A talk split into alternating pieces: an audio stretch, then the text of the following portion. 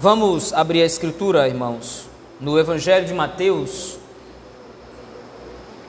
no capítulo de número 20.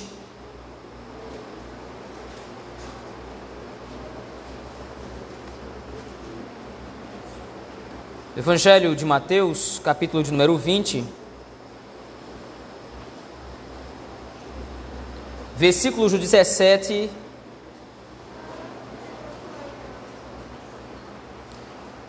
até o 28. Evangelho segundo escreveu Mateus, capítulo de número 20, versículos de 17 ao 28. Se nos diz o texto da palavra do Senhor. Estando Jesus para subir a Jerusalém, chamou à parte os doze e em caminho lhes disse: Eis que subimos para Jerusalém, e o filho do homem será entregue aos principais sacerdotes e aos escribas. Eles o condenarão à morte e o entregarão a gentios para ser escarnecido, açoitado e crucificado. Mas ao terceiro dia ressurgirá. Então se achegou a ele a mulher de Zebedeu, com seus filhos, e adorando-o, pediu-lhe um favor. Perguntou-lhe ele: Que queres? Ela respondeu: Manda que, no teu reino, estes meus dois filhos se assentem um à tua direita e o outro à tua esquerda. Mas Jesus respondeu: Não sabeis o que pedis. Podeis vós beber o cálice que estou para beber? Responderam-lhe: Podemos. Então lhes disse: Bebereis o meu cálice, mas o assentar-se à minha direita e à minha esquerda não me compete concedê-lo. É, porém, para aqueles a quem está preparado por meu Pai. Ora, ouvindo isto, os dez indignaram-se contra os dois irmãos. Então Jesus, chamando-os, disse: Sabeis que os governadores dos povos os dominam e que os maiorais exercem autoridade sobre eles. Não é assim entre vós. Pelo contrário, quem quiser tornar-se grande entre vós, será esse o que vos sirva. E quem quiser ser o primeiro entre vós, será vosso servo. Tal como o filho do homem, que não veio para ser servido, mas para servir e dar a sua vida em resgate por muitos. Amém. Vamos orar ao Senhor, nosso Deus, nesse momento. Pai poderoso, nós temos lido a tua palavra, ela que é a nossa fonte de edificação, a nossa única regra de fé e de prática. Pedimos agora que o Senhor nos ajude na meditação através do texto sagrado. Se conosco, Senhor. É isso que nós te pedimos, no nome bendito e poderoso de Jesus Cristo, teu Filho, nosso Senhor. Amém. Meus irmãos, nos quatro evangelhos, nós vamos perceber que existe uma temática central naquele texto. Mateus, Marcos, Lucas e João, todos estão falando e todos estão se referindo sobre a vinda de Cristo e a sua obra da redenção. Todos os quatro evangelhos possuem um ponto máximo em comum, que é a crucificação e a ressurreição de Cristo.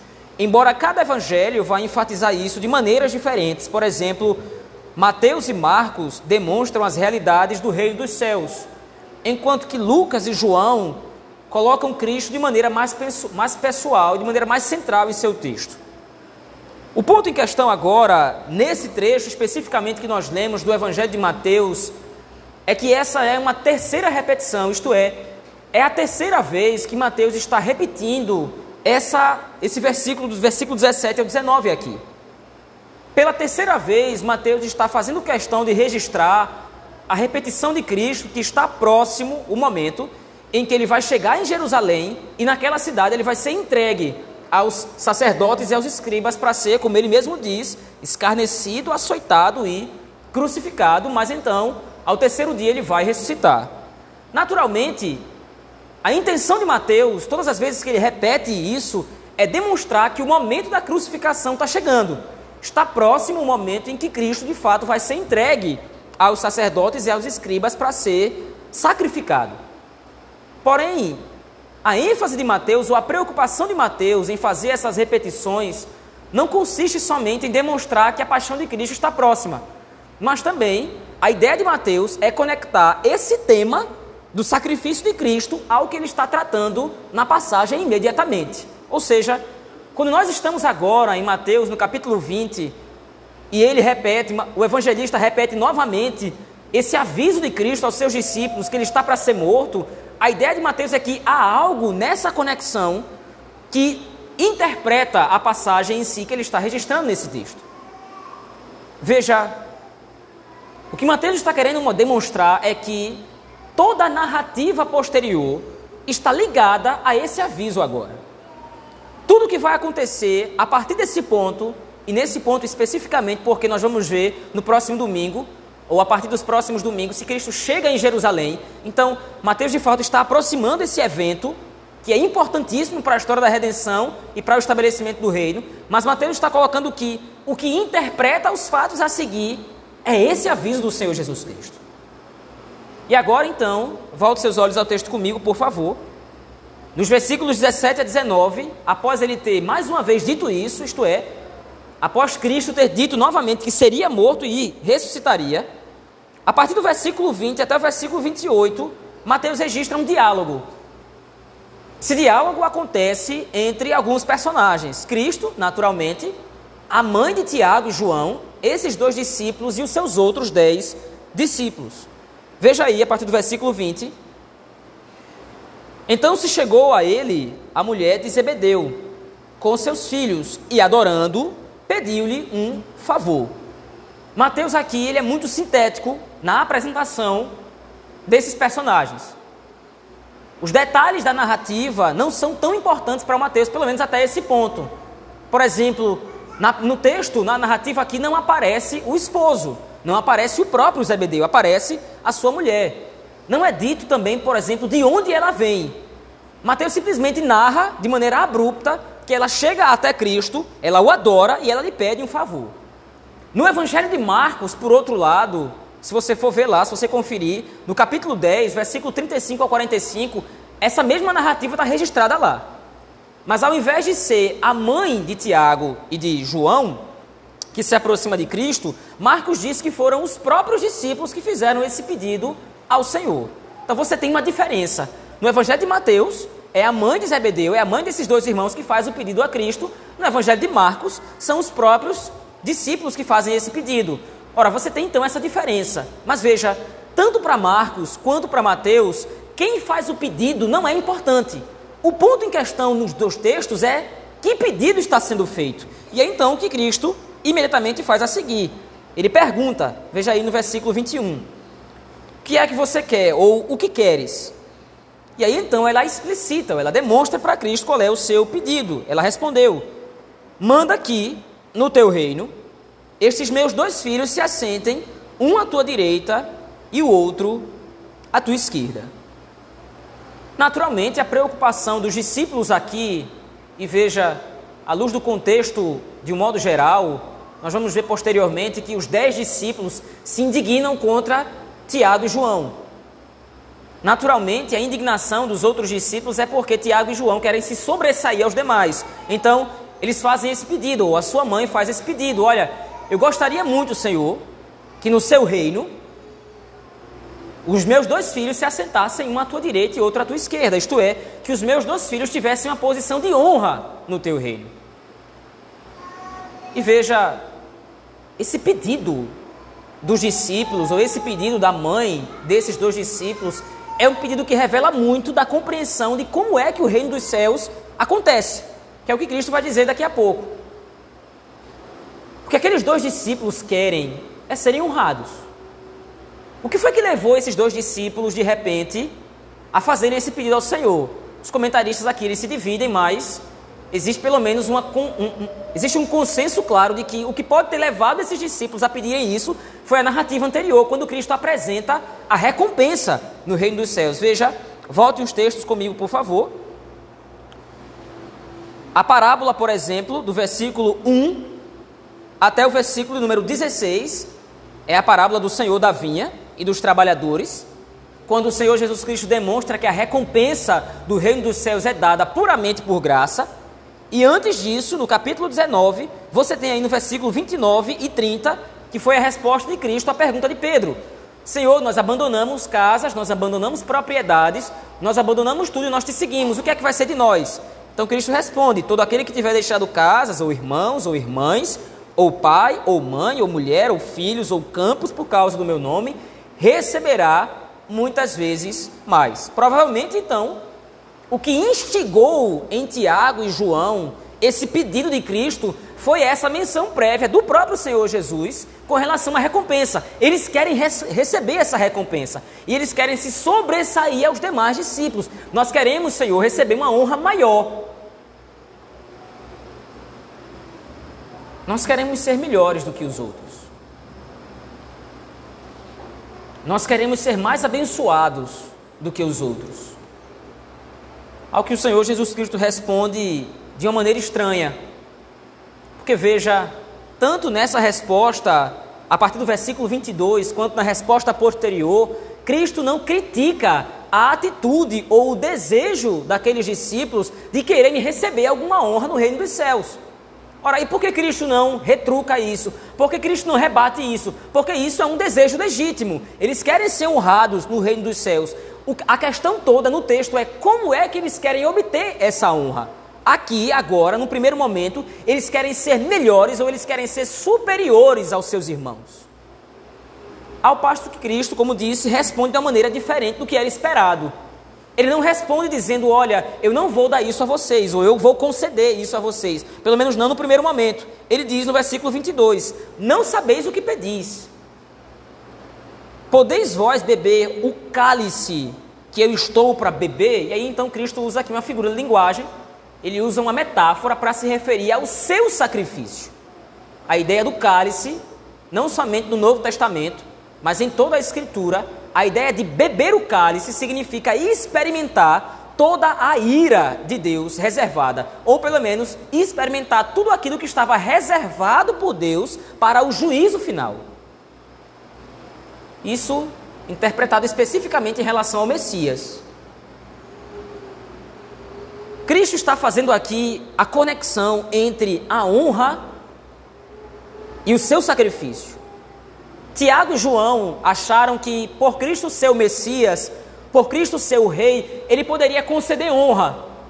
E de fato Cristo tem esse poder, mas nesse primeiro momento, isto é, na primeira vinda de Cristo, ele não vem para ser glorificado, ele não vem para ter honra, ele não vem para ter destaque, ele vem com um objetivo muito claro: ele vem para dar glória ao Pai e ao Espírito através do seu sacrifício.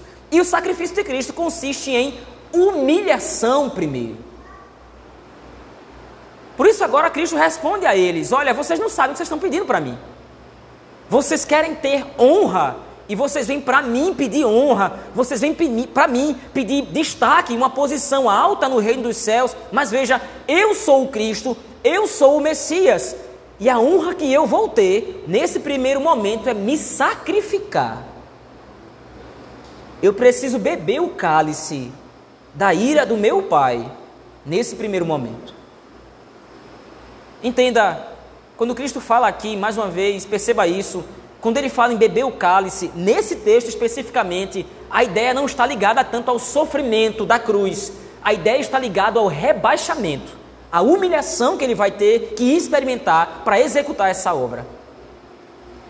O que Cristo está fazendo então é transferir a compreensão dos discípulos da ideia mundana de honra para a ideia do reino quanto a, com relação à honra.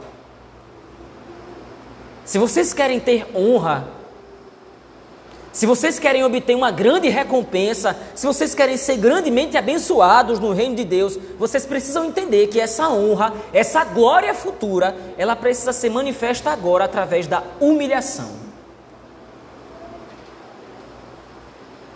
E esse é um conceito com o qual nós não estamos muito familiarizados. Especialmente porque nós vivemos num mundo que atrai, ou pelo menos nos faz querer atrair a atenção para nós num mundo extremamente egoísta, num mundo extremamente egocêntrico, tudo tem a ver conosco, tudo deve ser feito para o nosso bem, tudo deve ser feito para o nosso bem-estar. Mas agora veja, o princípio que Cristo está colocando para os discípulos é exatamente ver a honra do reino dos céus do ponto de vista contrário. Quanto mais honra você deseja ter, mais humilde você precisa se tornar e mais humilhado nesse mundo você deve ter. Entenda, humilhado aqui não é no sentido pejorativo, mas menor você deve se sentir. como ele coloca nos versículos a seguir. Veja a partir do versículo 23, ainda na parte B do versículo 22, né? Jesus responde a eles: Não sabeis o que pedis, podeis vós beber o cálice que eu estou para beber? E eles respondem de maneira presunçosa: Podemos. Mais uma vez, os discípulos estão pensando na glória de Cristo. Mais uma vez, eles estão pensando na honra de Cristo. Eles não entenderam ainda muito bem o que significa esse beber do cálice. E aí então, Cristo responde no versículo 23: Bebereis o meu cálice. E de fato, os discípulos bebem o cálice que Cristo estava para beber. Afinal de contas, posteriormente, por causa do Evangelho, os discípulos de Cristo serão perseguidos e muitos até mortos por causa do reino dos céus e por causa do Evangelho. Mas Cristo complementa: Bebereis o meu cálice, mas o assentar-se à minha direita e à minha esquerda não me compete concedê-lo, é, porém, para aqueles que está preparado por meu Pai. E aí então os discípulos agora, os outros discípulos, veja aí o versículo 24. Ora, ouvindo isto, os dez, os dez outros discípulos, indignaram-se contra os dois irmãos. Então Jesus agora vai usar uma analogia para que o seu princípio fique mais claro. Ele diz: Olha, no mundo, as pessoas que têm grande autoridade são servidas. No mundo, as pessoas que são muito importantes, elas são servidas. E veja aí, a partir do versículo 25, ele diz: Sabeis que os governadores dos povos os dominam. E é interessante como Mateus coloca essa palavra aqui. A ideia do texto, talvez em português não, não fique muito claro isso, mas no original em grego a ideia é eles dominam para baixo, isto é, eles oprimem vocês os governadores, os reis, os governantes, vocês entendem no mundo como é que funciona o exercício da autoridade. Eles impõem autoridade sobre vocês, eles exercem autoridade, eles exercem domínio sobre vocês. E que os maiorais exercem autoridade sobre eles. Mas então no versículo 26 ele diz: Não é assim entre vós. Pelo contrário, quem quiser tornar-se grande entre vós, será esse que vos sirva. Quem quiser ser o primeiro entre vós, será o vosso servo. É interessante a dinâmica de Cristo. Entenda isso, que isso fique claro. Ele não está criticando o desejo dos discípulos. Vocês podem querer ser grandes, vocês podem querer ter honra, inclusive no reino dos céus, mas entendam como é que vocês vão obter essa honra. Se vocês querem ser grandes, sejam pequenos. Se vocês querem ter notoriedade, se vocês querem ter glória no reino de Deus, se vocês querem ser vistos como homens e mulheres piedosos e piedosas no reino de Deus, sirvam uns aos outros. Precisa entender. Na verdade, nós precisamos entender que o reino dos céus é completamente oposto ao reino dos homens. Nós não podemos procurar a obtenção daquilo que nós queremos e ponto final Veja, o reino dos céus consiste exatamente no oposto, é o contrário. Eu quero ser grande, então para que eu seja grande, para que eu seja bem visto por Deus, para que eu seja bem quisto pelo meu Senhor, eu vou servir o meu irmão, eu vou me humilhar. Interessante porque no mundo, quanto mais você deseja ser visto pelas pessoas que estão acima de você, parece que mais é necessário que você passe as outras para trás. Eu quero ser bem visto pelo meu chefe, quero ser bem visto pelo meu patrão. Então agora eu preciso me sobressair no meu ambiente de trabalho, eu preciso me sobressair no, meu, no ambiente em que eu estou. E o que é que eu vou fazer para isso? Eu vou passar as pessoas para trás. Eu vou humilhar as pessoas. Esse é o tipo de conceito, esse é o tipo de filosofia que o mundo lá fora prega. Dentro do reino de Deus acontece o exato oposto. Agora veja, mais do que entender o princípio do serviço aos irmãos, mais do que entender o dever que eu tenho para com meu irmão, desejando e querendo e buscando de todas as formas bem servi-lo, eu preciso entender sobre que isso está baseado. Veja aí, o Senhor Jesus Cristo aponta isso. No versículo 28, ele demonstra no que é que esse princípio do serviço cristão está embasado. Quem quiser ser o primeiro entre vós, será vosso servo, tal como ou igual ao filho do homem, que não veio para ser servido, mas para servir e dar a sua vida em resgate por muitos. O maior exemplo dessa dinâmica, o maior exemplo do que está registrado agora, o maior ex exemplo do ensino de Cristo é o próprio Cristo. Ora, mas como? Ele mesmo é Senhor da glória. Cristo não precisa de glória nenhuma, porque Ele tem toda. Ele não precisa de majestade nenhuma, porque Ele tem toda. Ele não precisa ser acrescentado de absolutamente honra nenhuma, porque Ele tem toda a honra, toda a glória, toda a majestade é dele. Mas mesmo sendo esse que tem toda a honra, toda a glória e toda a majestade, ele desce do seu trono para servir miseráveis pecadores. Ora, é estranho. Se Deus desce do trono para servir pecadores, para servir as suas criaturas que são infinitamente menores do que ele, o que é que pode fazer o meu coração resistir ao desejo de servir ao meu irmão se eu sou igual a ele? Se Deus que é superior veio nos servir, que tipo de desculpa eu posso apresentar para não querer servir o meu irmão?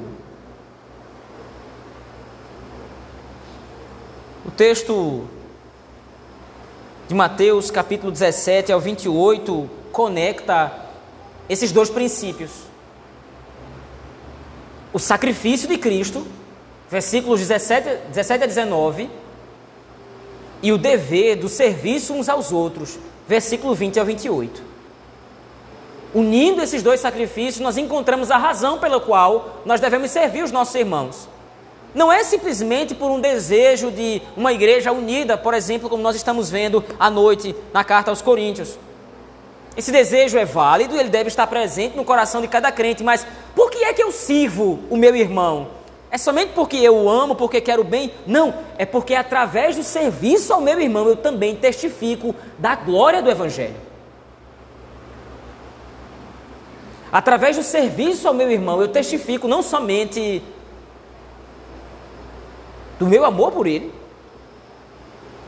e do desejo que eu tenho em vê-lo bem mas também eu testifico do quanto Cristo fez pelo seu povo, o que Cristo fez pelo seu povo, sendo ele superior, vindo servir miseráveis pecadores como nós. Assim nós temos um princípio claro, irmãos, que serve de nossa aplicação nessa manhã. Não existe, não há como receber o reino de Deus sem nos colocarmos à disposição de Cristo no serviço aos nossos irmãos.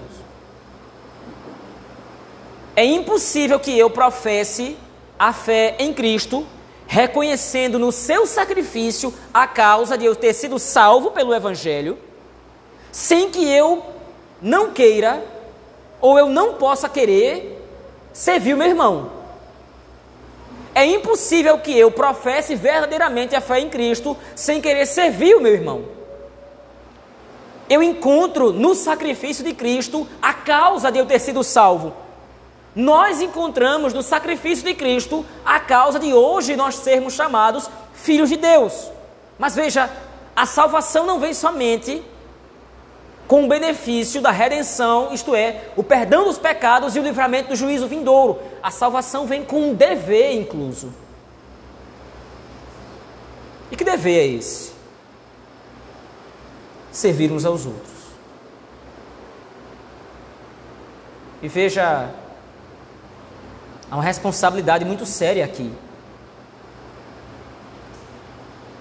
Se eu não desejo servir o meu irmão, se eu não desejo me humilhar, me fazendo servo do meu irmão, eu estou mentindo com relação ao Evangelho. a comparação que Cristo faz no versículo 28 é crucial no texto. Ele diz: vocês têm que ser assim. Quem quiser ser o primeiro, seja servo de todos, assim como o filho do homem, que não veio para ser servido, mas para servir. Veja, agora mais uma vez, a união dos dois princípios está demonstrada aqui. Se eu não desejo servir o meu irmão, eu estou mentindo com relação ao evangelho, porque se eu digo que sou cristão, se eu digo que sirvo ao Senhor, que eu tenho o Senhor como meu Salvador, então eu preciso demonstrar toda a sua obra. A obediência à lei do Senhor, uma vida de santificação, assim como Cristo viveu, uma vida de santidade, de pureza, mas também uma vida de serviço. Se eu cumpro todos os primeiros aspectos, mas deixo de cumprir esse último, eu estou colocando todo o testemunho do Evangelho a perder. Porque com as minhas ações, rejeitando servir o meu irmão, eu estou dizendo claramente Cristo não veio entregar a sua vida para resgatar pecadores. Não se trata simplesmente de uma disposição, eu desejo servir. Se trata da compreensão que você tem um dever nisso. Não há opção. sem compreendermos essa verdade, nós estaremos apenas declarando que nós não entendemos o que Cristo veio fazer aqui. Sem compreender a necessidade de servir aos irmãos, e essa é a mensagem que Mateus agora direciona para o seu público. Se vocês não entendem o dever maior, o dever sagrado de servirem uns aos outros, vocês não entenderam o que foi que Cristo veio fazer nesse mundo. Por outro lado, se vocês servem uns aos outros, vocês estão não somente demonstrando compreensão, vocês estão não somente fazendo ou realizando uma profissão de fé, mas vocês estão publicando o Evangelho para outras pessoas. Lembrando que o mundo lá fora jamais vai poder entender esse princípio.